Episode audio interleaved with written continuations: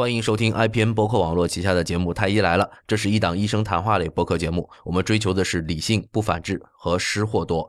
推荐大家使用泛用型博客客户端订阅收听，因为这是最快听到《太医来了》的唯一方式。如果不知道该使用什么客户端的话，您可以访问我们的网站太医来了 .com，太医来了的全拼点 com 来了解。同时，也可以听听我们过去的节目。您现在听到的是第七十九期的《太医来了》，我是楚阳楚太医。大家好，我是田居胜田太医。今天和我和田太医在一起的是我们丁香诊所内科的主诊医生魏医生啊，欢迎欢迎欢迎魏医生，谢谢各位。那个 我是我是那个丁香诊所的主诊医生，我姓魏，大家可以叫我魏医生。然后同时呢，正好我也是那个管着小胃肠的消化科医生嘛，那这个魏医生就双重的含义，既是嗯对，也是我们今天想聊的这个内容是吧？对，就是魏医生主要是管胃的哈。对，而且而且我们魏医生名字也叫伟，嗯，所以说就魏伟医生聊胃。对，这个名字对，嗯，不来做这个其实有点可惜啊。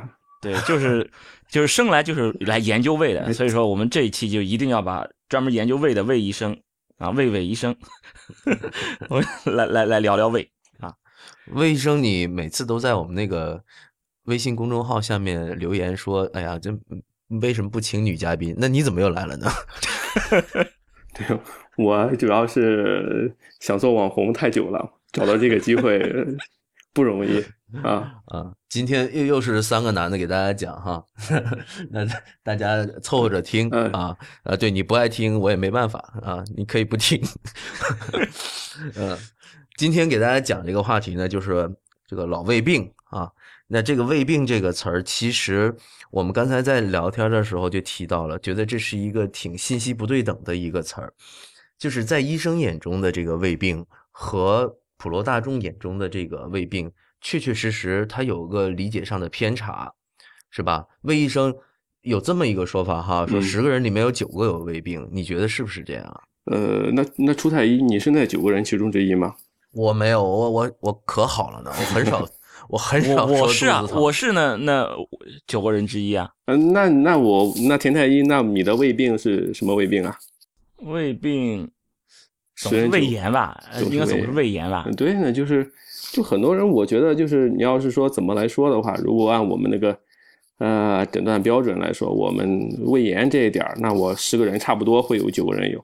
但是这个就研究很多时候这个存在就是。它到底是不是引起我不舒服啊？引起我感觉我胃里到底有没有一个非常让我会难受的这个感觉，或者说影响我身体的这个这个情况，这个很难说。很多人指的这个胃病可能并不那么的准确。有时候一些其他身体的症状，我可能感觉自己就就好像有胃病样子，像默认为自己是个胃病。实际上，可能你的情况在大夫眼里不一定非要跟你说是胃的什么疾病，可能到不了这种程度吧。呃，但是我确实是有那个症状。你是被明确诊断过是胃炎吗？我想想，我我没做过胃镜啊，胃镜我是没做过。但是我以前是做过备餐的，是实在是经常会有这种肚子疼，就是上腹上腹疼就不舒服，然后去做过备餐。备餐当时说什么？好像就是胃炎，浅表性胃炎。对对对，当时他有没有类似这样？嗯，对对，当田太医当时我他直接就建议你做备餐。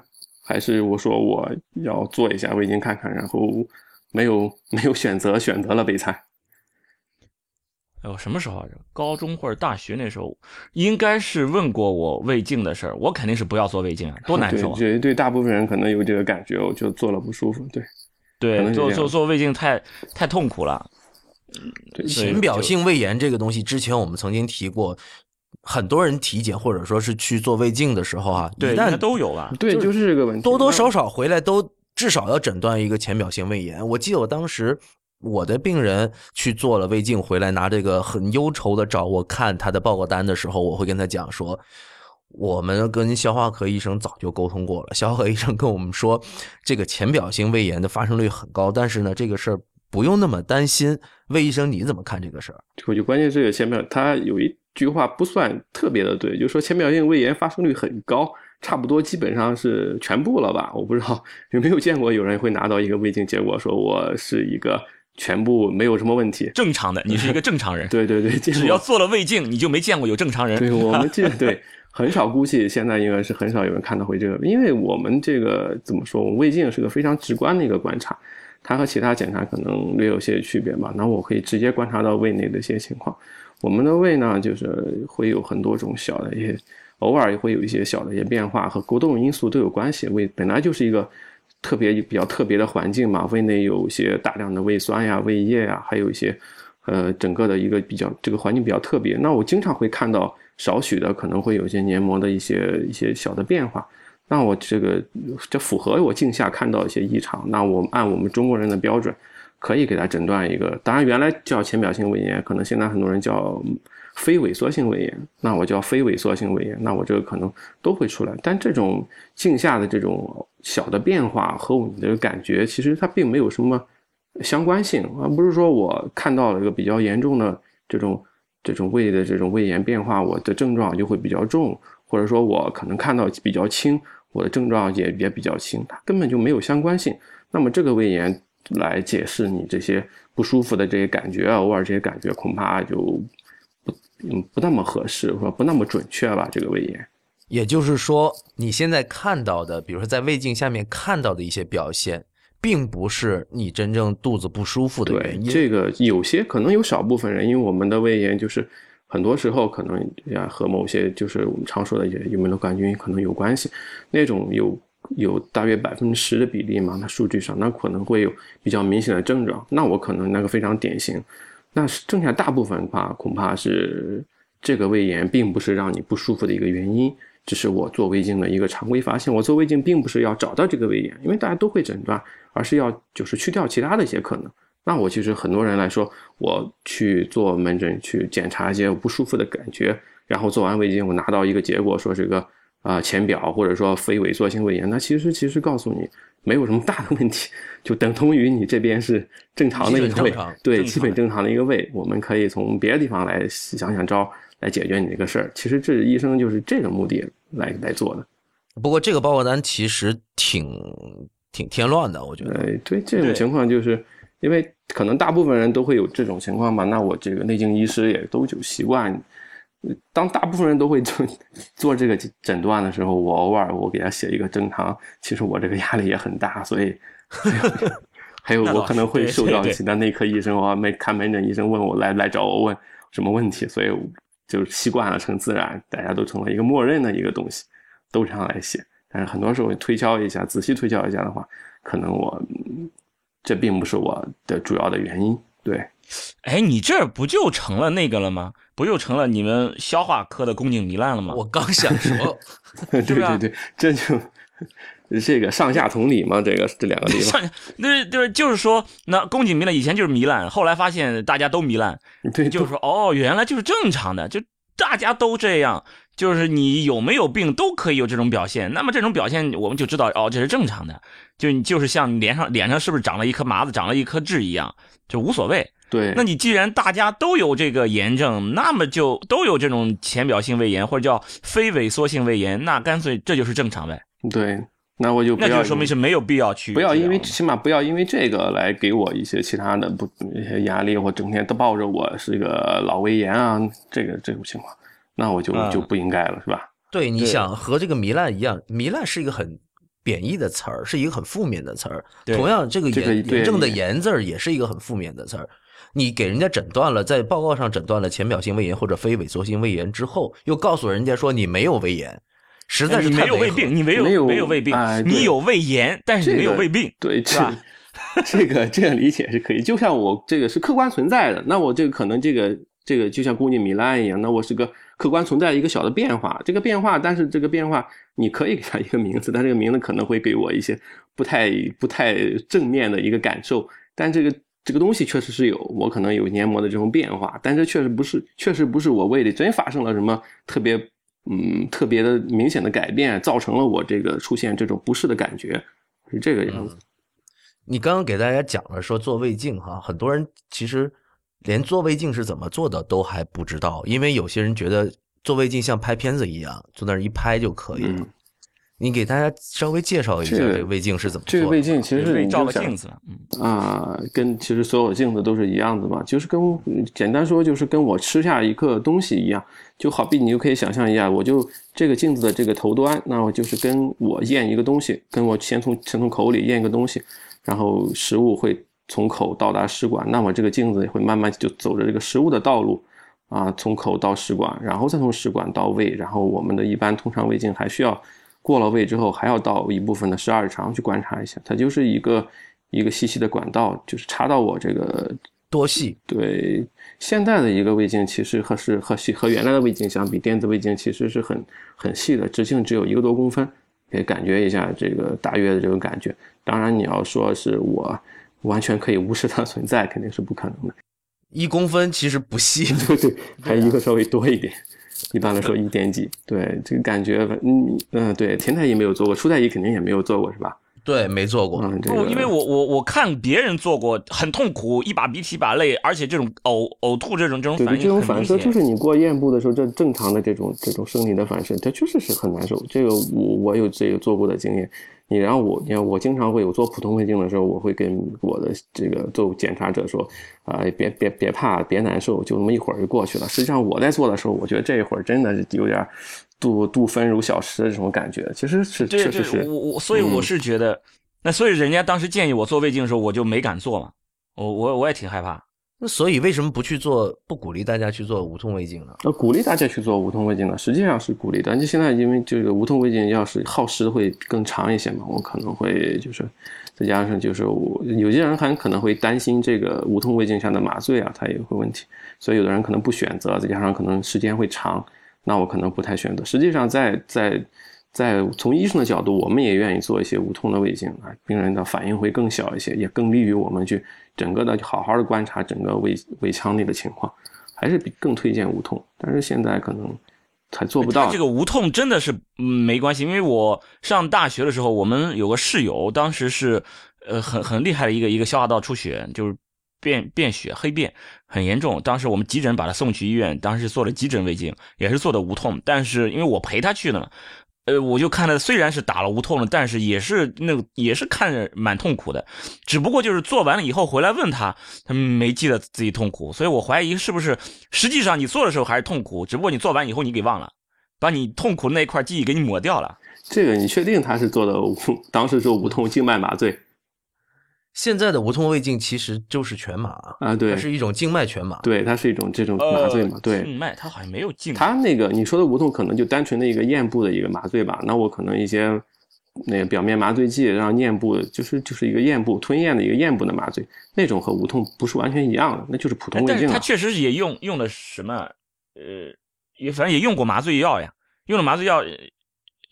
你看他要醒过来，他反正就是他觉得，就我们的以致给我们的理解就是，嗯，他是他这个麻醉的目的就是让你让你忘了这事你你当时还看上去还是挺可怕的，因为他就就就是就是眼泪也也出，反正就就挺难过的，就那种抵抗的那种反应还是蛮明显的。呃，这个我觉得是比较少见的情况，应该正常情况下，我们这不是我们追求的一个一个无痛胃镜的一个结果。这个应该是哪个环节？因为你无痛的话，你如果要人都不知道，你怎么往后吞咽呢？这个不需要吞咽，我这个是，所以说在做无痛的时候，可能比如说，因为我正常来做一个一个正常普通胃镜的话，我有时候观察胃和食管交界这个地方会可能会比较方便一点，因为这个人有一些可能自己的一个吞咽动作，这个肌肉可能比较打开。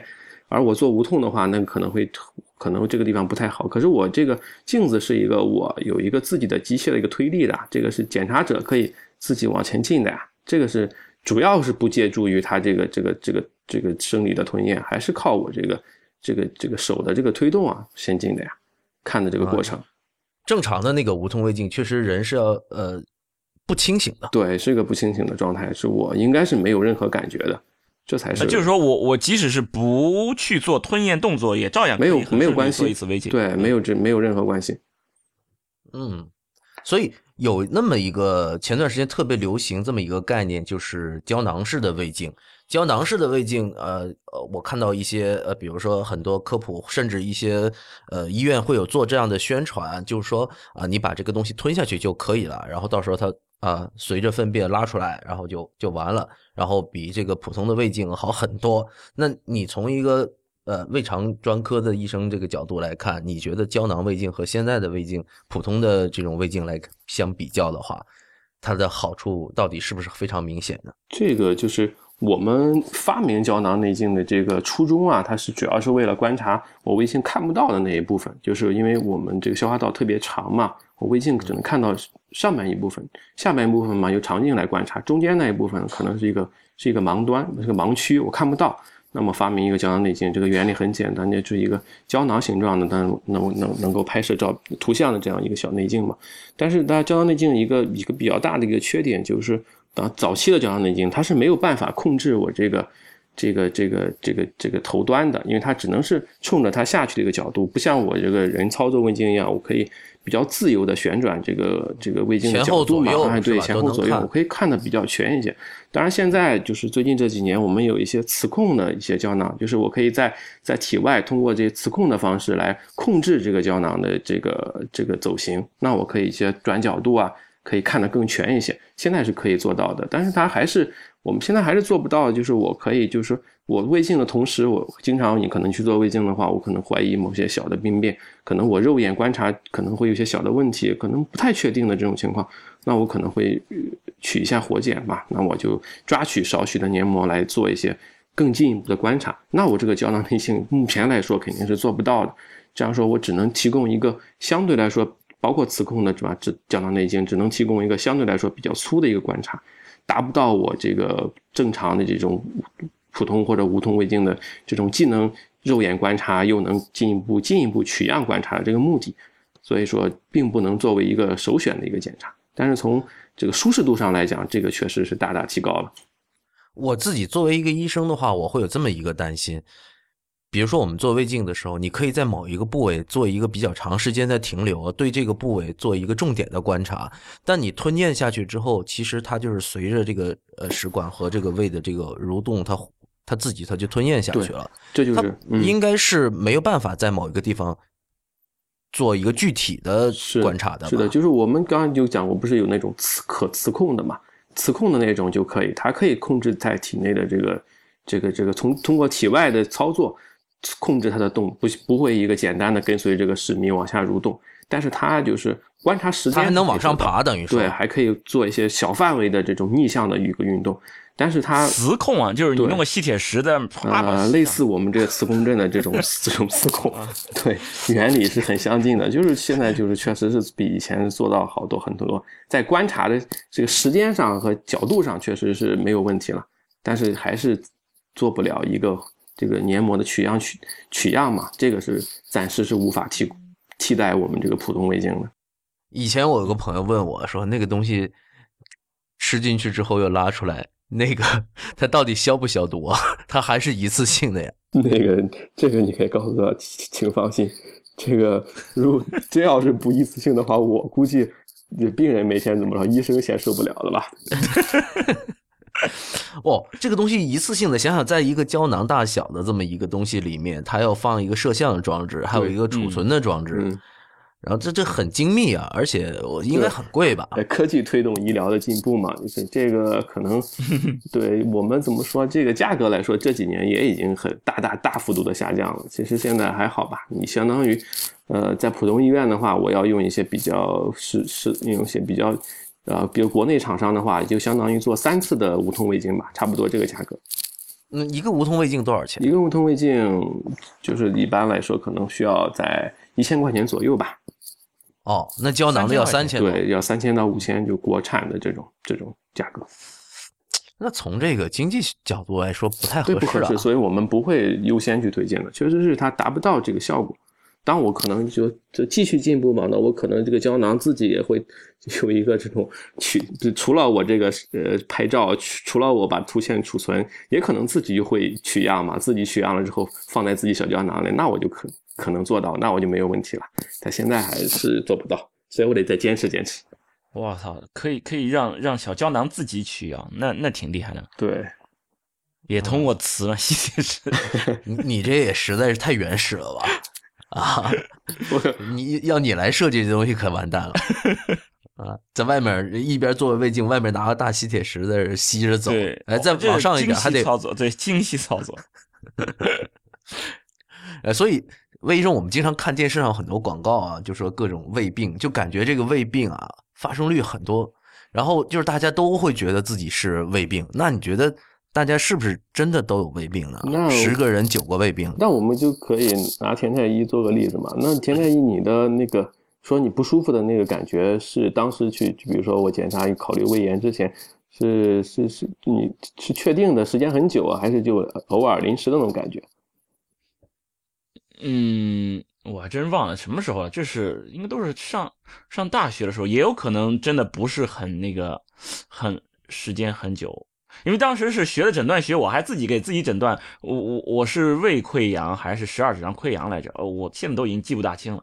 对，因为我们这个首先就是可能我因为内脏有很多内脏器官嘛，它的特点其实它的痛吧，我比如说我们被蚊子叮一口那个表皮，大家都知道啊。你不用睁眼睛啊，晚上睡觉或者什么，就很容易把它给定位准确。可是这个内脏这种感觉，其实定位它不那么准，是吧？我们也可能看一些报道，说是说是有人是到急诊嘛，说是胃痛嘛，一些中年人，然后呃去医生要给他做心电图啊，他还不愿意，说我就是就是我的胃在痛嘛，就是我的，但其实有可能不是啊，有可能是其他一些器官，就是心脏，对吧？这种例子我们可能新闻上听过很多。其实我好多这个这个很多人他们的这个说是有胃病，自自己就是因为一些其他内脏的一些不舒服的感觉，把它归到胃病，这种情况应该也是不少，对吧？这种也应该也接触过吧？两个太医。嗯，那你说你说可能是其他的问题？那在你接触的就自称有胃病的病人里面，最后真的觉得呃，确实你们诊断了是胃病的。这样的大概有多少个比例啊？嗯，这个恐怕可能要还是要多一些，要比那些我可能周围的这种影响过来的可能还会要多。那我这个可能会有，嗯，比例可能得有三分之二吧，大约是这样子。应该有三分之二的比例，可能它就是有胃或者什么问题。但是这三分之二其实还是有点区别的。就刚才田太医提到了这个胃溃疡、十二指肠溃疡，是吧？这两个比较，这就比较明显的疾病。它就是我可以看到一个确定的这种这种这种胃和十二肠里边的变化，那我发生了改变，就是我这个开始有实质的疼痛。但其实还有很多人感觉说，我可能他这个胃病是我胃的不舒服，但是可能仅仅就是我短暂的一些一些一些一些影响，就是说我这个是因为这个。这个胃受外界的这个是个和外界直直接接触的器官嘛？我可能某些饮食啊，某些饮食里边那些病原体啊，或者说某次一些一些饮食的影响、食物的影响，老哥都可能有会有短暂的一些情况，可能疼痛。那我这个就是说非常短，那我好的来的也很快，好的也很快。我觉得这个也看不到胃里什么实质变化。那我觉得这个可能我不能用一个一个或者说一个什么呃胃病啊，非要去给他解释。这是其中的一部分，呃，你刚刚提到有三分之二的人号称自己，呃，不是号称自己的胃病有胃病的这人里面，三分之二最后真的诊断为胃病。对，那你们怎么去定义哈一个人他真的属于打引号哈，嗯，胃病？那什么人是属于其实他不算胃病？那我就得就说不算胃病的，那我看他的这个这个症状的时间，对吧？我有时有的人可能我反反复复。类似的一个症状，我总以为是我这个胃在痛啊，或者说这附近在痛，老说自己是胃痛胃痛，那我可能会就是说通过其他的一些检查手段，发现它并没有特别的情况。然后我还有它的特点啊，比如说有某些其他疾病的特点，我会发现可能是周围的一些器官呀，周围的呃，就刚才说心脏的问题啊，那我胆囊的问题，包括一些。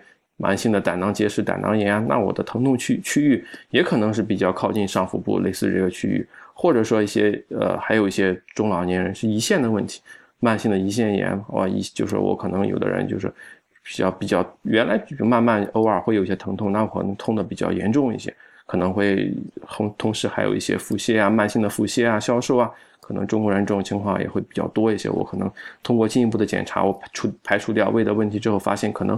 是胰腺慢性的胰腺的问题啊，胰腺的肿瘤这个样子，也可能都会存在这种情况。这个还是我们就是经经常会搞混的，我可能怀疑自己是老胃病，那蛮不太舒服，结果后来发现是是其他的器官，这种要小心，尤其是一些就中老年的男性啊，那我可能会要注意这个这个情况，不要简单的我就觉得呃可能就是就是我的胃出问题了，我就是老胃病啊，这个要有一点点啊景气吧，就这样子。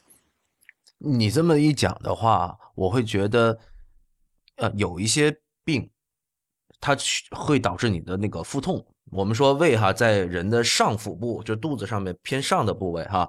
那你经常这个地方疼，那大家会误以为自己是胃病。但是按照您的说法，就是有可能你不是胃病，你是其他器官的病，对吧？对对对，因为这个。但是比如说我们去看到了，你说比如说胃溃疡、十二指肠溃疡这些，我们都比较熟悉的。那还有哪些病？比如说，你刚才提到了，因为浅表性胃炎，你现在不管它叫做胃病，嗯，是吧？嗯，那什么样的病你把它称之为胃病？还有一种，这个就是我们常说的，就是我确实是有些感觉，我可能会偶尔会痛啊，或者说会不舒服、会胀啊，会有些酸的一些感觉，我可能会觉得。然后我检查胃镜也检查过了，没有一些明显的这种溃疡、明显的胃内的疾病，然后其他方面也没有啊，人还很年轻。那我还有这个这一类疾病特别的多啊，叫功能性的胃肠疾病。就是说我要是简单解释吧，他们就说我就确实是找不到这个这个这个我常用的检查，我检查过没有看到这个器官发生了什么不同的改变。但是我就是一些不可解释的一些不舒服的症状，那个这个症状呢，可能和这个功能有关系，这个内脏器官的功能有关，那我就可能会造成这种疼痛。那我理论上讲，这也是一种胃胃病嘛，因为这个痛感确实从胃这个这周围产生的，但是它和这个胃并没有发生一个实质的变化。那我就这一类的功能性的胃病，那我可能比较多的，我们常说一些功能性消化不良，这就是我们常说的比较就是一种情况。很多人其实就是因为功能性消化不良，出现了一个比较长期的一个反复的一个这个上腹痛啊，或者腹胀啊这种感觉，也或者一些烧灼感这样子。哎，你为什么是叫功能性的胃病，不是功能功能性的什么肠病啊、食道病啊、肝病啊？为什么不是这个？呃，因为功能性的胃肠病就是说，因为它这包括很多的这个这个感觉嘛，其实很还有很多人他可能会一些以一些下腹部啊、中腹部的症状为主嘛。那我就是说，呃，就说定位啊，那我和他这个这个这个这个呃，可能定位功能性的肠肠病，那我可能有些肠易激综合症，而功能性的胃胃病呢，就功能性消化不良这一类的病呢，主要就是比如说我们发现它可能和一些一些一些胃的这个容受性扩张可能受的影响有一定的关系。我们就说可能和一些焦虑的情绪、一些紧张情绪导致我的胃扩张。那我在进食之后，我可能会有一些一个扩张的过程，因为成一个饥饿状态下，我们的胃腔是非常小的。那我进食之后，它有一个比较大的一个变化。那我这个过程就是胃的一个扩张。那很多人可能因为这些其他情绪变化，这个扩张会变得稍微受一些影响。那我可能就会有一些那个疼痛的感觉，或一些胀的感觉。那这个感觉出自于胃，是吧？变化出自于这里。虽然它不是一些胃的呃实质改变，但是它出现了一个这个。这个扩张的变化，那我所以把它称之为，呃，功能性的胃病，那我就称之为功能消化不良。这个来源还是胃吧？啊，就是说，因为这些，比如说这种焦虑、这种心理性的这些一些一些原因，造成了他胃在干活的时候不是非常的好了，就比如扩张的不是很好，然后你又有有症状了。对，是因为胃的工作出现了问题，而产让胃工作产生问题的原因呢，可能不是在胃身上。而是在你身体的其他部位。对对，可以可以这么理解。对，这是一个总体的一个情况，可能这种情况占的比例会更高一些。这就是我们就说很多时候就是说这个反反复复，可能有很多症状反反复复不是特别重，但是老是困扰着你啊，这个感觉可能都更多的和这个有关系。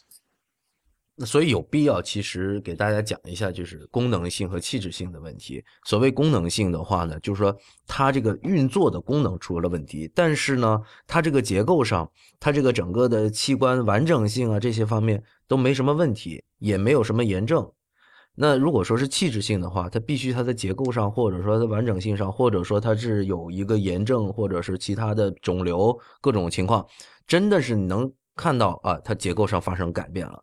或者说是其他的有一些出现了一个它的呃细胞组织黏膜发生了一个这个疾病性的变化了，这时候我们说它是一个呃这个器质性的变化。那刚才魏医生给大家讲的这个功能性的，其实就是哎怎么查也查不出它器质性，呃这这个这这器官本身查不出毛病，但它的运作的功能出现了一个对，就就像一个一个可能机器吧，机器零零件都是完好的，可是哪里的润滑啊或者什么的。可能有哪一点不太顺畅吧，那我这个运作起来，整个的可能就受到影响。但是本身我这些这个大的这个情况没有缺失啊，零件基本上都是完好、完好、完好的，对吧？对，这个其实很多系统都有存在这个问题。呃，应该田太医那边或者说初太医应该都有这个情况，是吧？对对对。不过其实按照。刚才魏医生这样的说法，其实大家应该能够听懂一点，就是不仅仅说我是看到了有胃炎，我们才能叫胃病。有的时候你虽然是看不到问题，但是你功能出了问题，我们一样管它叫做胃病。对对对对。那魏医生，你说咱们这个电视广告好多这种。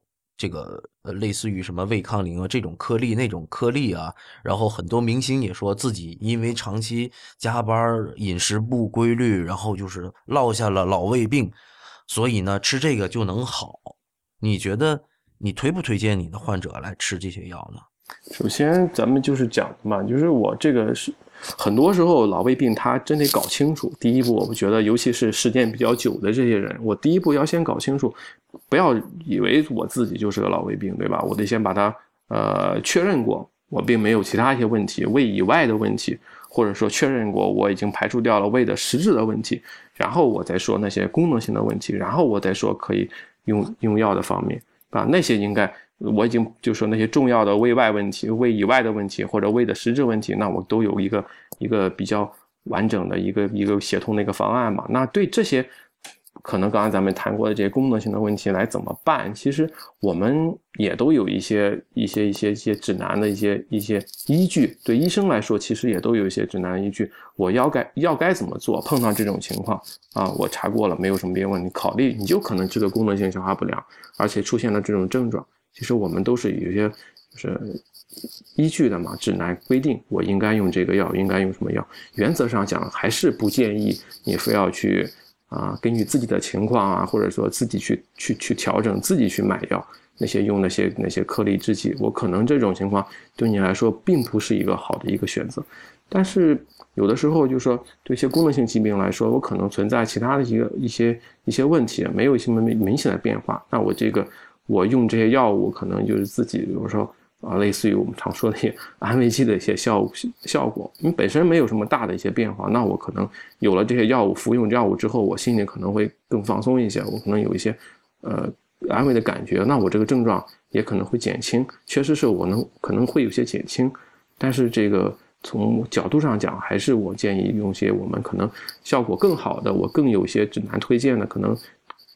嗯，对你来说影响又小，又不影响其他的地方，那我又能解改善你的症状的话，那可能是个更好的一个选择吧。田太医，当时你觉得自己经常胃疼的时候，有没有吃这种胃药？没有啊，我我我发现是浅浅 表性胃炎，我就我就放心了呀。我我我主要担心，我主要担心是有胃溃疡，嗯，因为我我妈是有那个胃癌病史的，等于相当于我有这种家族史，然后所以我是担心胃溃疡，因为。这个呃，学医都知道，胃溃疡、十二指肠溃疡是是不一样的。胃溃疡比十二指肠溃疡这种，嗯，要要出问题的这种机会更高一点了。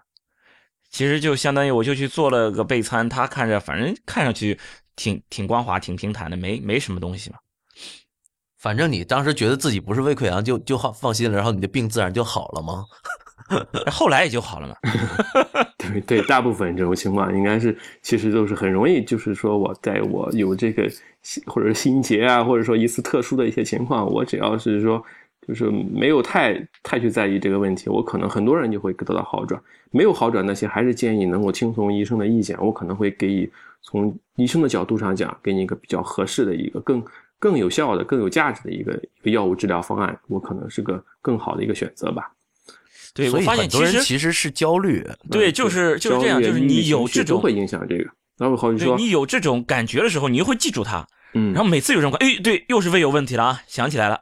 其实你你都很久了才有这这个这个有这么一次，然后你正玩的时候，你玩玩的开心的时候，你就把这事就给忘了。所以说，闲着无聊的时候，你就想起来，哎，我我又胃不行了，嗯，确实就是它。白天的时候我们不停的强化，不太容易有感觉，晚上就是可能会更多一些这种感觉。没有没有事儿去，没有别的事儿去惦记了，我再去。对对对，你你无聊了嘛？无聊你就自己就得病了嘛。所以我就老是想起他来，有有病有病。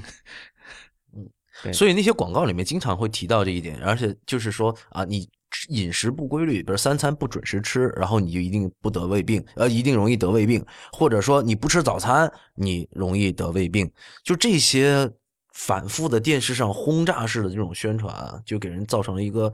特别容易恐慌的这么一个一个状态，然后就很多人会焦虑自己的那个呃是不是得了胃病？那魏医生，你说从饮食角度来看哈，你觉得是不是特别容易得胃病呢？这个就是刚才这种所谓饮食不规律啊之类的。嗯，这个要怎么说？哎，对，刚才田太医说过，他那个其实我觉得是个挺好的一个话题。他就是说。我我胃的这个要得胃病啊，就是我们常说，就是真正真正饮食可以影响到这个胃影响一个变化的话，那我可能有两个方面的一个问题，一个是比较急的一个情况，那我就相当于说我担心的，刚才听到一担心的是不是胃溃疡呀，是不是其他的溃疡啊？那我就是对对这种溃疡来说，我可能是有一些比较饮食上的一些危险的一些因素，那重要的就是一个酒精啊。酒精啊，对这个这个这个胃，那是个非常非常明确的一个急性损害。那我因为对能破坏这个胃的这些保护嘛，因为胃是本身你也知大家都知道嘛，里面的是非常酸的一个环境。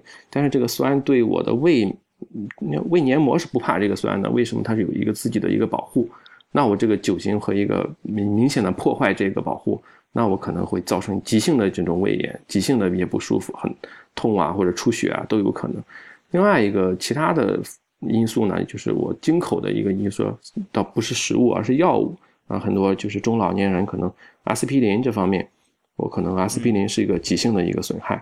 那我这个其实对我们来说，这是两个要注意的问题，一个是酒精，一个是药物里面的阿司匹林这类的药物。要说慢性的情况，很多人更多人担心我这个饮食会不会对我这个。啊，慢性的这种或者说一个长久的这个胃的肿瘤会有些影响啊。那我就是这个可能很很多人可能更会在意这个问题。我要养胃啊，要要预防这个更坏的这种变化。那我可能可能比比比的很多人可能忽视的一个问题，可能就是这个这个低盐饮食，低盐饮食吧。就是我们常说，呃，高盐，嗯，会吃的咸，对，吃的非常的咸。可能会造成血压或者其他一些变化，那么要要要注意避免这种情况。但是对胃来说，高盐饮食其实也是非常危险的一个因素。就是就可以大家就是我们周围的邻居啊，就日本是一个非常呃胃癌高发的一个国家，他们就说他们对非常的高发。但是他你要分析这个日本的这个不同地区之间的这个胃癌发病的一个差异，你发现非常非常有意思的一个现象，就是在日本的太平洋沿岸，就是日本是个岛国嘛。它有日本海沿岸和太平洋沿岸，日本海沿岸的胃癌发生比太平洋沿岸的胃癌发生高特别的多。那个在其他方面都相差无几的情况下，其实就是这个这个盐的问题，就是他们饮食习惯不同，盐摄入的量差距很大，所以说造成的这个胃癌的这个变化。另外一个就是。呃，那你们山东人吃的也挺咸的呀？啊，这个对对对，我们山东人这个对我们山东人是的，这个平均来说，比起其他那个省份来说是比较高的。在山东的胶东吧，它也是一个一个比较高的一个高发区。另外一个，除了这个盐之外，还有一个腌制的一个食品，这个可能南方的就是福建，可能福建的沿岸，福建沿海的沿岸，可能很多人吃那些虾油啊，或者类似的一些海产品的腌制。那我也这个非常危险的因素。另外就是烧烤，就说这个很多人烧烤的一些一些一些副产品啊，烤啊烧啊这些副产品可能导致胃的些恶性肿瘤。那我主要还有就另外就是吸烟。所以说从呃预防慢性疾病，主要是胃肿瘤的角度来讲，我们怎么来呃从饮食方面保养这个胃呢？可能更要注意呢，就是呃少吃咸的东西，少吃腌制熏烤的东西，然后就是戒烟。这是我们能够做到的，其他什么的养胃的，恐怕就是相对来说可能，嗯，作用就不是那么的确切，那么的有效。就是说，我一直等你回答我那个问题，就是如果三餐不规律，他到底会不会得胃病？三餐不规律，我有的时候这个你这个东西很多啊，就是研究过很多，包括有的人常我们常说是不是不吃早饭的问题是吧？很多人也讲说我我不吃早饭，我会不会有有一些身体的一些其他的一些异常，会对我的胃造成什么特别明显的变化？这个其实这个数据啊或者什么的这个结论其实没有那么多。就是我很难讲，我就是我有一个确切的一个告诉你，我，呃，我不吃早饭或者三餐不像别人那么规律，我这样子会对我的胃造成什么坏的影响？其实我没有这么确切的一些数据来说，就说这个很可能是影响还是比较小的。我可能会有些急性的不舒服，尤其是我比如说饥饿的比较久了，那我肯定会这种感觉，会有胃里的一种很很不舒服的感觉。其实这是。啊，大脑来告诉我们饿了，该吃饭了，然后通过胃来告诉我们。但是就是这种是一种临时的，就是一个短期的不适感觉。但从长远来讲，还真没有那么多的危险因素。我觉得这个你可以放心。不至于就就得癌是吧？对，还不至于说有一个造成癌啊或者溃疡啊这种情况，没有那么明显的一些危险。我以前做手术的时候，这吃饭超级不规律的。我那天跟我同事在聊天，我就说，我曾经在一天二十四小时里的任一个任何一个小时，我都曾经吃过饭。对，很多外科医生都是有这个这个这个特点。嗯。但是刚才你看节目一开头，你们问我，我胃从来都没问题，我消化能力可好了。就什么时候，就是说哪怕要饿了，咱们熬一会儿，哎，就过去了，就觉得不饿了。嗯，对，饿过劲儿就不饿了 饿过劲儿就不饿了。然后。做完手术暴饮暴食一通啊，当然暴饮暴食肯定是不好，对对对。但是，对，但是确实很饿，一吃吃很多，但是也能消化，反正。嗯。所以其实你说我没焦虑过，我还真焦虑过。我说我老这么下去，我这胃是不是得成问题啊？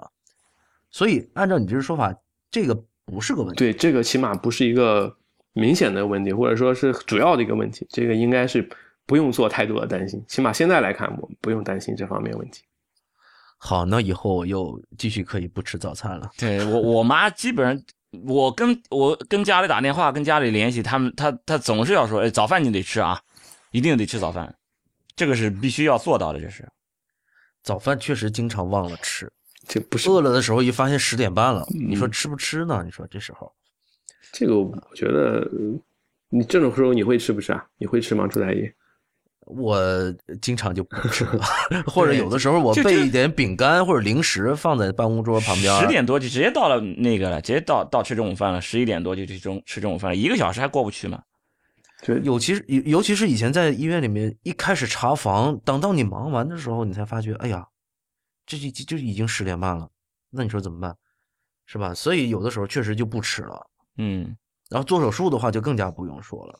那有的其他的不是从事医疗工作的人，他上班特别匆忙，比如起晚了，他也没来得及吃早饭，然后一到公司又开始进入忙碌的工作，他也没时间吃早饭。在这个时候，很多人要是跟他说你这个不行，他确实会有这种焦虑，然后就就就找魏医生去了。哎，那那就是说，你看我们这个节目，很多他们这些在在在公司上班的人听了我们这节目，哦，原来没关系。你你担不担心？就因为你的这个这种怎么说？呃，舆论或或者是什么这种引导，让大家觉得哦，其实是没事儿。就是我把这个规律，因为很多这种。怎么说？这种传媒啊，或者是这种至少传统的说法，就是你你人是这种习惯，就是你比如说几点钟睡觉，几点钟起床，对吧？晚上还要排毒，是吧？你晚上不同的 时间段不同的时辰都还有排毒的时辰，是吧？然后你吃饭就是规律的一日三餐啊，是吧？都要吃饭。那你现在告诉我，我可以不这样吃，那万一我要是没有，就真的不这样吃了，过几年我就是出现胃癌了，那你怎么样？你你你敢担着责任吗？这个你这不是，你这不是引导那个什么吧？本来别人没有这么想，你这么引导，挑拨离间是吧？你不不是？哎，真的，如果假如说我我就是一听众，我就听到这儿，我就一直就是认准了，就是一日三餐你就应该规规律律的吃饭，而且我还就觉得那个这种规律吃饭对我身体是有好处的，我不规律吃饭对身体是有不好的。然后你你说你没有证据证明这样是是不好的，那你也没有证明。呃，就有可能这个证据只是你没有发现，是不是这意思？就是，这个只是说我，那我我不能，嗯，就是怎么说呢？人他也不是一个非常啊那么的一个娇嫩啊娇贵啊，什么都得非常按一个非常的一个标准来。就是我们会有一些东西对对人体是非常好的，会有一些东西可能这个规律啊，或者说我们以前长久形成的这个规律，其实只是一个一个一个一个临时的一个过程，并不是有非常那么多的一个优势。就比如说这个，其实其实以前的人就是一日三餐，我不知道是从什么时候开始形成的这个规律。以前对大约对。最早的时候，可能人并没有一个特别进食规律。有我们的这个，包括我们整个有时候担心，很多人会为什么说他不建议你不规律吃饭？背后一些理论啊，一些原因，说是和这个胃液啊、分泌啊、什么节律都有关系。实际上，我们胃液分泌它是自己非常有个平衡的，它会自根据你的胃的这个，给你的食物的多少啊，给你的食物的量，它自己有个平衡的机制，什么时候分泌多少来来确定它的这个对。对这个时间的要求其实并不那么的严格，它自己都有一个平衡的一个机制，其实影响确实是比较小。但是从呃什么角度讲，刚刚你像你说的这样，我确实这样可能比较舒服。一直来说习惯了这种一个比较节律的一个东西，我可能会如果非要我刻意去打破它的话，我可能会觉得我，嗯，就是和心理上也好啊，身体上也好，可能都有那么短暂的一个一个不太舒服的感觉，那我就没有必要。非要为了那个什么去去打破它，去非要我改变，非要我嗯不不那么规律的去吃，那我肯定是没有必要的。对，但我起码这样我知道这个情况是我偶偶尔会有一些变化，没有没吃早餐，我也不自己不至于说我就会有一个什么的感觉，我自己非要给他找补啊，或者说非得在这一天我工作就不就不舒服了，心理上就影响我下顿饭的这种这种事情了，那我觉得真的没有太大的必要，是吧？对，就是我们这个节目并没有鼓励大家你不要吃早饭了，打打破自己没有鼓励大家你你要改变自己的这个。就是假如你有这种好的这种生活习惯，也不叫好了，就是你已经形成这么一种生活习惯了，对，你就继续保持下去，对不对？这你你你愿意这样做下去，当然就可以做下去。但是至少到现在为止，在专业领域上，我们并没有说你如果不这样做你就错了，对你如果不这样做你就有什么生命危险之类的。就还不至于到到这种问题，你不用有抱上这种心理包袱。其实这个事儿就跟什么什么有关，就跟那个你我我我们产科说坐月子一样，是吧？就是就是你你比如说，我就想休息休息，那个这没问题，你你可以休息，你只要别去什么什么紧闭门窗，不能下床，什么别别别干那些傻事儿。是吧？你说我就想坐个月子，可以，那肯定是好的，对吧？对对，你我我我我想歇一歇总可以吧？是吧？我一天本来一天我睡七个小时，我今天我现在我我月子里边我就想睡九个小时，你就睡呗，嗯，对不对？我爱吃这个，我就想吃这个，你就吃呗，这这这这都没问题，是吧？我我就认准认准了吃猪蹄就是下奶的，嗯，我没有依据证明它有下奶的，但你爱吃你就吃，是吧？就是我们并没有说。就需要让你改变什么东西，嗯，只是说我们把我们知道的在专业领域上已经完全有的不应该做的事情告诉你，但对，就肯定我们是我们说的这个不应该，一定是有证据的，嗯，就是说，呃，已经有这种很好的这种专业上的这种数据支持我说的这些话。不应该，那就是真的不应该。至于有一些不应该，我们没有专业数据了，我们就说不知道。呃，你应不应该无所谓。就只能这么说。你比如说，你应不应该一日三餐规律？不知道。嗯，至少没有说你不规律就会出什么大问题，只能这么讲。但我们并没有说要鼓励你就就就要那个呃一日三餐，你不要不要习惯，因为它没有大问题，所以你就不要规规律进食了。就是你以前你是怎么一个习惯就怎么来，你不用给自己背上什么包袱，对自己舒服啊，又舒服又又对自己没有坏处，对吧？对对对。不过我蛮同意刚刚魏医生说的那个人没有那么娇嫩的，比如说我们之前看过《动物世界》，是吧？那你看这些野生动物，对，什么时候饿了什么时候吃了，不是什么时候饿了，是什么时候 找到猎 物、抓到猎物了才吃一顿。对，以前狮子、老虎啊、狼啊这些，经常是好几天的长途奔袭去追一个猎物，然后啊，终于抓到了，大吃一顿，然后接下来又好几天吃不到东西，于是有了骆驼，是吧？所以人是这种杂食性的动物，确实，嗯，饿一顿其实倒没什么大不了。对，你只要别说我吃的盐比你吃的饭都多，那就有问题了。对，那肯定是不行。那我不光是胃了，其他地方都不行。咱就是说，刚才说这个原来的时候，可能我们在在在二十年前、三十年前啊，老觉得就是一些理论，那时候会觉得这个胃很多，那时候搞不清楚溃疡的原因嘛。那我会觉得溃疡是不是和一些应激啊，和一些就是情绪的明显变化，或者说和我三餐不规律，那时候都会提到这些原因。但是后来就是就是发现了，它和它没有关系的。它我们得溃疡其实还是和这个。这个胃里的细菌其实有关系，那就是一种明确的一些原因。那我们现在发现确定了，那我之前就把它打，其实还能可能还是当时留下的一些一些一些一些一些想法，一些错误的理论，可能还会有一点对我们影响。比如说可能和这个进餐是不规律有关系，但是其实现在我们都应该知道，这些溃疡其实还都是有一个明确的原因，就是这细菌的关系，对吧？和那些确实是嗯没有直接联系。有一些舆论其实特别有迷惑性的。比如说，他说你不吃这个，少吃了一顿饭之后，因为我们刚才讲到，这胃里面是一个很酸的一个环境，那么这个这个酸的酸度，其实甚至是可以腐蚀掉自己的呃胃壁、胃黏膜。然后他跟你讲说，你这一少吃了一顿之后，你这个胃里面这个酸特别的呃浓度特别的高，所以损害了你的这个胃。其实这样的言言论，如果说确实是没有去查过文献，没有去看过相关的数据的话，是非常容易说服人的。对，对，就是说，确实是这样。我们可能会，你你一旦有了这个，就是这个这个明显的疾病，消化性溃疡、胃溃疡、十二指溃疡，那我不规律饮食，那很多人会有特别严重的。刚才说，有时候疼的会很厉害，半夜痛，可能非常的会痛醒那种感觉。那我可能和这个，呃，好久不吃东西，那我这个酸去吃，那个逐渐的增加刺激有关系，非常明显的一种酸刺激导致疼痛。那个肯定是要要要搞清楚，但除此之外，我在没有这种情况下，确实是我们不必做太多的担心，这个就不要把它太放在心上就好了。所以有一种生活方式，我我还觉得挺纳闷的，嗯，人家说，哎，比如说我现在要过午不食啊，过了中午饭之后，咱们就不吃东西了。很多僧人，哎，对，就是佛教他们有这种要求，好像是，呃。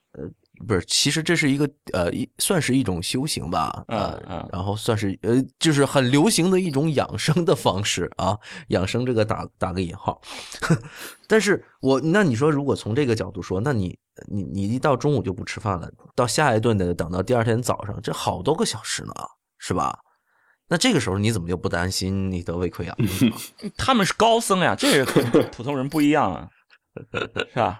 嗯，所以你说有的时候养生这个理论啊，全都是矛盾的很多。对，就跟就又跟月子一样了，反正怎么都能解释吧。对对对，就是谁都能解释，而且这就真的是就是字面上的意思，公说公有理儿，婆说婆有理儿，就是字面上的，真的就会家庭矛盾。我还以为子宫的宫。不是，咱们说到养生呢，咱们就还有一个。这个电视上广告啊，特别喜欢说养胃。那魏医生，你姓魏哈？那你呃，对，当然是你家长把你养大了。但是我们说的这个养胃，可能不是说这个养育的养，他说是培养的养，可能。那你觉得你这个就是人这个胃是能养好的吗？嗯，刚才说了，你要说从大的角度上来讲，那我避免那些不好的那些损害因素，那我就是一个养的一个因素啊，对吧？那我就是。一个明确养生因素，其他的对少盐啊、少酒精啊这些，那我就养。其他的其实我们这个还真没有必要，非得为了这个养字去做。在我没有什么异常的情况下，或明显异常就为了一个养，需要做就过度的一个干预。其实我们刚刚说过，胃里是有很酸的一个一个环境，但是这个这个胃的保护措施其实也是很足够的啊。对于我来说，而且这一层偶尔会有些损害，比如说我这酒精啊或者药物的损害，这个更替也是非常快的，黏膜修复非常的迅速。就就说这个，就是说真的不是太用担心我这个这个这个非得要去呃特意的去追求什么特别好的东西，好哪些食物哪些东西药物啊会对我这个有有好处啊，会保养啊，那个倒真的没必要太在意。那我就主要还是一个避免一些。一些危险的因素可能会更重要。如果这是氧的话，那这个氧就是比较重要一些。最典型的一个说是养胃的食物，你知道是什么吗？嗯，白粥啊，白粥就是。其实我倒是觉得白粥这个东西，我吃了之后有的时候还反酸呢。啊？为什么？我不知道为什么。这个倒。白粥，那我可能每个人情况特别的白粥，我觉得应该挺好，比较好吸好吸收，好消化吸收了嘛。这个你说它养胃，我觉得倒也可以可以接受了。嗯，反对，呃，是你要这样的话，暖暖的，这个是是挺舒服的，喝一个，起码我也挺喜欢喝的。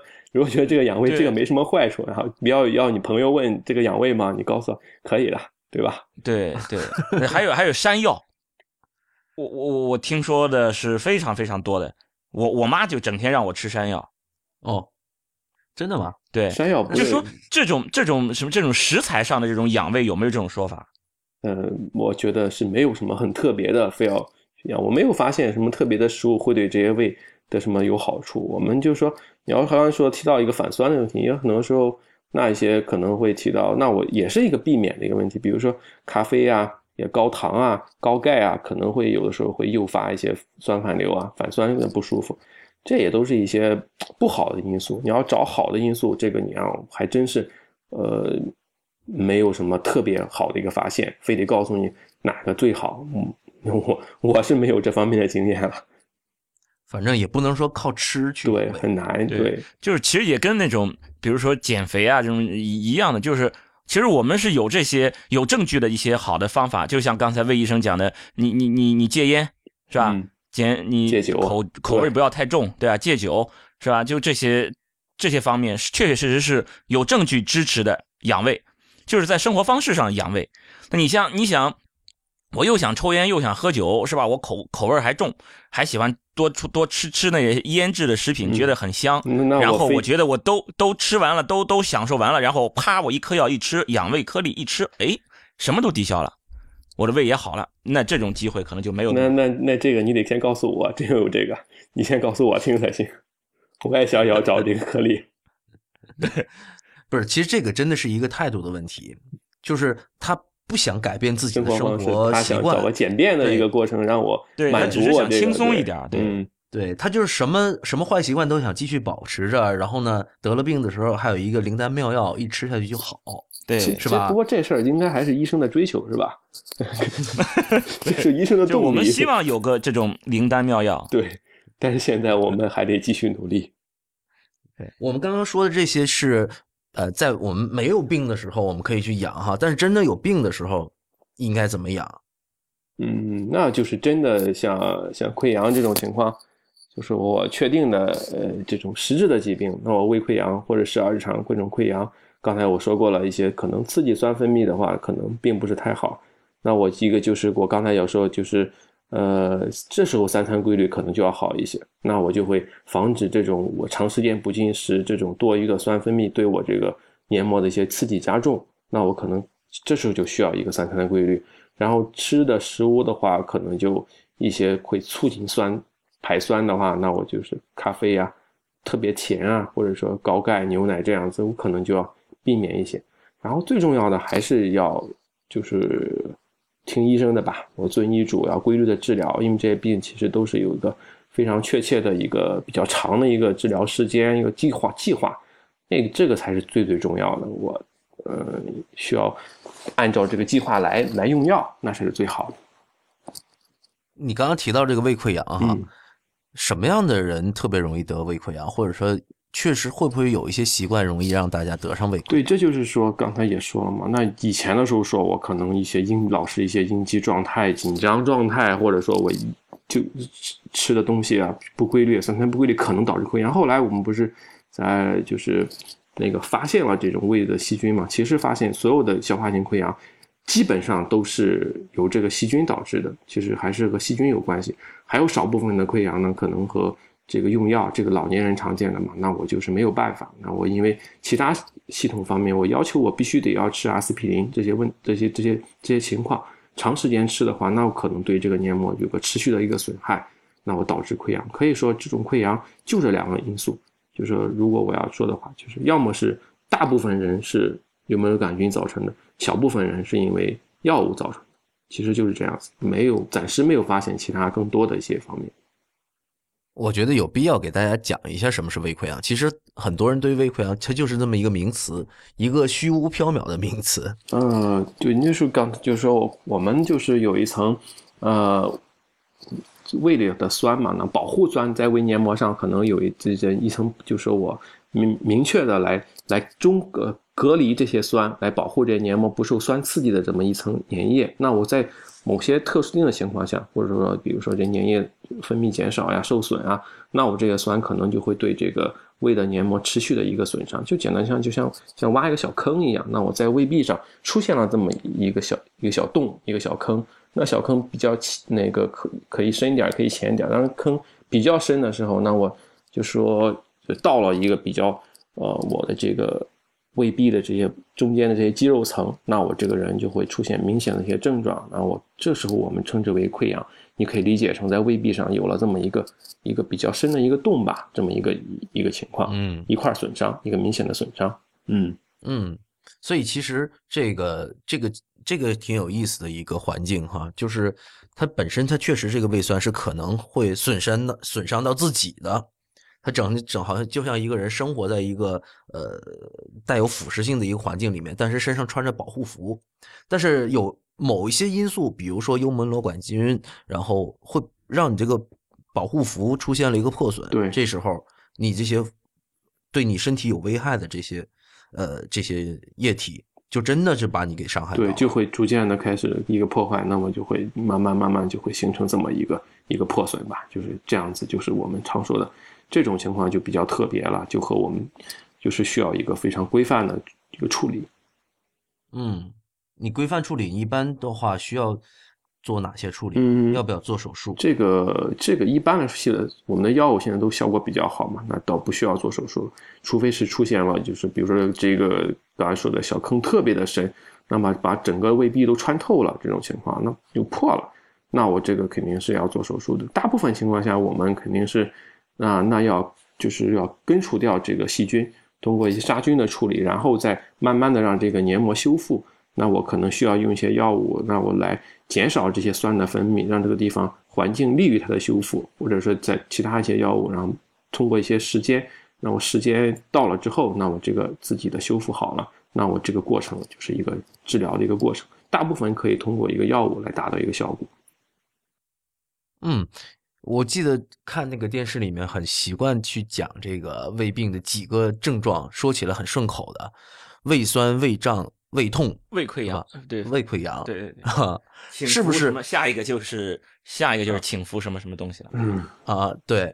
那其实这刚才我们提到这个，确实是典型的胃病的会有的这么几个症状。那有些人会说，那我整天反酸怎么办？我我胃胀怎么办？呃，这个反酸和胃胀，就是也是常常，就是我们常常会碰到一些情况。那我这个也是。很多时候，当然这个它还是一个感觉嘛，跟跟就跟刚才也说的一样，我得先搞清楚有没有什么特殊情况去造成它，是吧？有没有是某些嗯严重疾病的表现造成的我这种情况？如果没有的话，那我很多时候嗯，可能还是和它的这个这个功能有关系，那我就可以对症处理。那我就是我们常说，你可能要是消化科大夫的话，那可能我们会常常就用两两大类的药嘛，一类的药呢就是处理这些胃胀的，我可能会用一些。胃的动力剂，那么就是我当我这个胃可能会有些胀满不舒服的情况，那我就促进这个整个的一些向下的一些蠕动，那我减轻出减轻这种感觉。这一类药是我们常用的，比如说广告里常说的马丁啉这类的药物。第二类的就是我反酸或者说痛啊这种情况，那我就想办法减少这个呃胃里的这些酸嘛，因为有也是有两个两个办法嘛，一个是我通过一些药物把这些已经产生的酸给中和掉，是吧？很多人常吃的这些啊，大喜铝碳酸镁，那我就是中和了这个分泌出来的酸。还有一种方式呢，就是像奥美拉唑这类药物，就我直接去减少胃酸的分泌，我不让它往外排了，那我可能这些症状也会减轻。那我其实主要对症处理的话，可能就是这两个方面的药物多一些。嗯嗯嗯嗯嗯嗯。还有一种说法哈，就是说。呃，我是没听说过，这田太医说过的。他说饭和汤拌着吃容易得胃病。对，是是有这种说法。这个这个，你你就是汤泡饭嘛。你先就是我们得先就想想那个汤泡饭和我平时吃饭区别在哪呢？就说说是就这样容易让你就是你就嗖你就你就把它给咽下去，你没好好嚼。哦，对。那就是那可能会有的人可能就汤泡饭，一个是我可能啊，一个是吃的会快，对吧？变化就是我可能会非常快的给吞咽，就是可能少了这个咀嚼的这一部分。还有一些会不会他们觉得有病，还和这个这个就是和就是这一饭吃的太多的液体啊、水分比较多有关系？这个我不知道他们就是这个原理怎么来的。就是如果说是呃和这个这个液体，很多人说是喝汤不太好啊，汤泡饭这样子不太好。我可能这个是没有什么关系的，因为我们整个的其实胃液量是非常大的。我吃了饭之后啊，整个的胃腔内胃是要分泌很多胃液的，这包括一些呃初步的一些消化消化蛋白的酶啊，包括这些胃酸啊，这个量是很大的。我喝的这一部分水啊汤啊，其实影响是很小的，这个倒不用担心。第二个就可能你刚刚说的这个担心是不是没有嚼啊，快速吞咽这个这个影响是吧？就吞吞咽的比较快，那这个这个就是有一些的，就是研究吧，觉得我快速吞咽可能就是吃的特别快，可能会对食管反而会有一些影响，少许的一些影响。那我就是增加一些食管相关疾病的一些发生，但是对胃来说，这种其实是其实是影响是很小的。就是我们的胃其实也是，就是它主要它这个。里面的这个过程，是个有物理的一个黏膜嘛，通过肌肉不断的在收缩压，不断的就是在压嘛。其实这个消化能力，就是初步的消化能力其实是很强的，就是不太用担心我少了这个咀嚼这一步。就像很多人可能口腔有问题啊，牙齿有问题，他咀嚼能就是这个过程其实也是比较少的，他也不会太增加这个这个对胃的这个负担啊或者什么影响。应该我觉得不太用担心。你这样把把那个口腔科的医生，哎，把他给扔了一边了。他们可是很强很强调，就是你这个牙齿健康，对于你这个消化系统的这个保养养胃，可是对他可是很有帮助的。但就是你就说，我觉得就是包括我们平时也会经常会见到，就是有些人口腔有问题啊，牙齿的一些问题，他其实做不到他这个这个这个这个这个吞咽，就是做不到这个非常好的一个咀嚼。但是对这个胃，其实。我觉得影响其实真的很小，胃的这个过程，这个整个的这个黏膜的一个过程，物理的这种不断的通过肌肉的这个收缩来挤压这些食糜，其实这个呃作用还是很大的。它不太需要我非得通过口腔嚼的非常好，那个让你嗯，就说让胃它好消化。不过他们就说我们为什么要强调一些细嚼慢咽啊？有的时候这个东西还和它。刚才也说过了，吃的吞咽的太快，可能会对这个食管有些一些食管的一些问题受些影响。另外，有可能就是比较，如果你不太着重这个吞咽这一步、咀嚼的这一步，那我一些热的食物啊，特别粗糙的食物，这个对食管其实是一个非常不好的。我觉得可能这个这个这个这个点可能更着在对食管的影响上，可能更明显一些。确实是不应该，在我有条件的情况下，我还是咀嚼这一步应该是做好。那我对。对食管影响会很小，但对胃来说可能影响没有那么大。就是说我胃的这个能力，就是所谓的那种胃动力，是吧？嗯，对。这个胃的这个这个能力其实是蛮强的，就是你你你囫囵吞枣没问题，是吧？你 你你如果就是只是只是从这个让他把它就是碾碎的这个角度上来讲，你你你就是直接吞都没事儿，你只要你的你的嗓子眼足够大，是吧？对。对我，我应该信任我们的胃吧，这个点他能做好他的工作。但是就是泡饭容易得胃病这种说法，我是不买账的。我觉得你为什么说汤和饭分开吃，它到了胃里它还是混成一块了？因为我那为什么分开吃就好了呢？而拌在一起吃就不行了呢？那就是刚才说的这个，有一点就是你咽的太快，确实是可能吃的太快，不太对。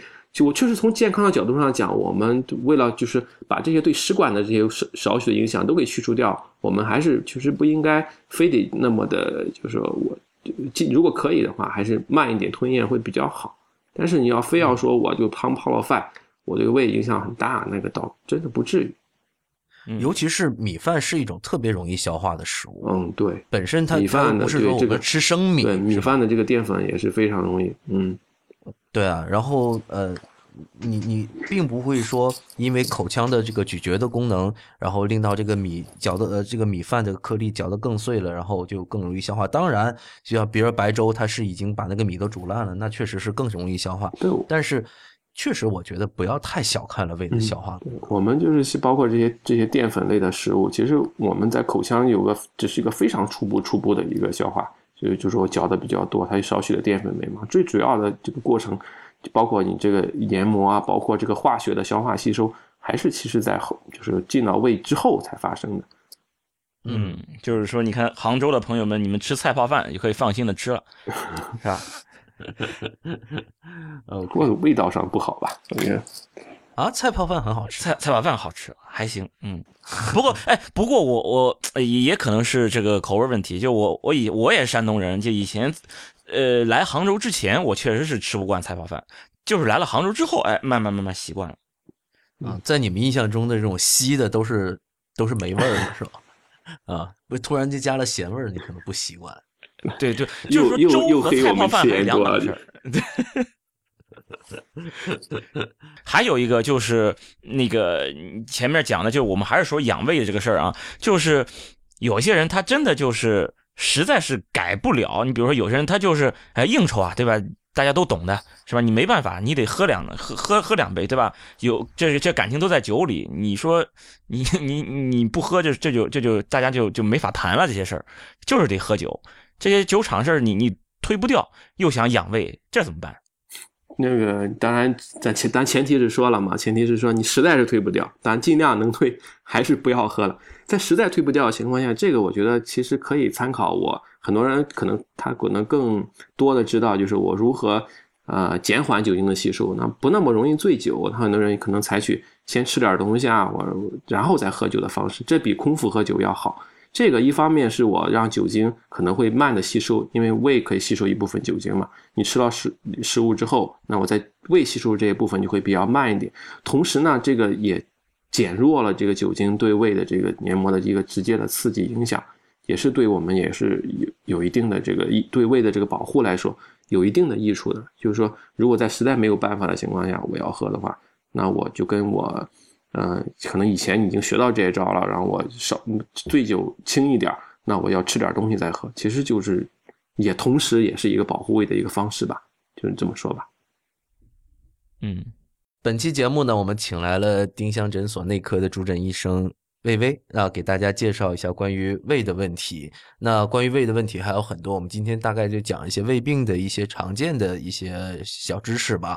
但是关于胃的问题，比如说胃溃疡、幽门螺杆菌，那这些话题我们可以下次再找一期节目跟大家更细的谈一谈。如果关于胃大家有什么问题呢，也可以给我们写邮件啊。那么本期节目呢就先到这里，谢谢大家的收听。太医来了的网址是太医来了点 com，也欢迎大家。在社交网络关注太医来了，我们在新浪微博呢叫太医来了，在 Twitter 和微信都是太医来了的全拼。同时，也欢迎大家收听 IPN 播客网络旗下的另外几档节目：IT 公论、未知道、内核恐慌、流行通信、High Story、无次元、硬影像、博物志、陛下观和选美。拜拜，拜拜，拜拜。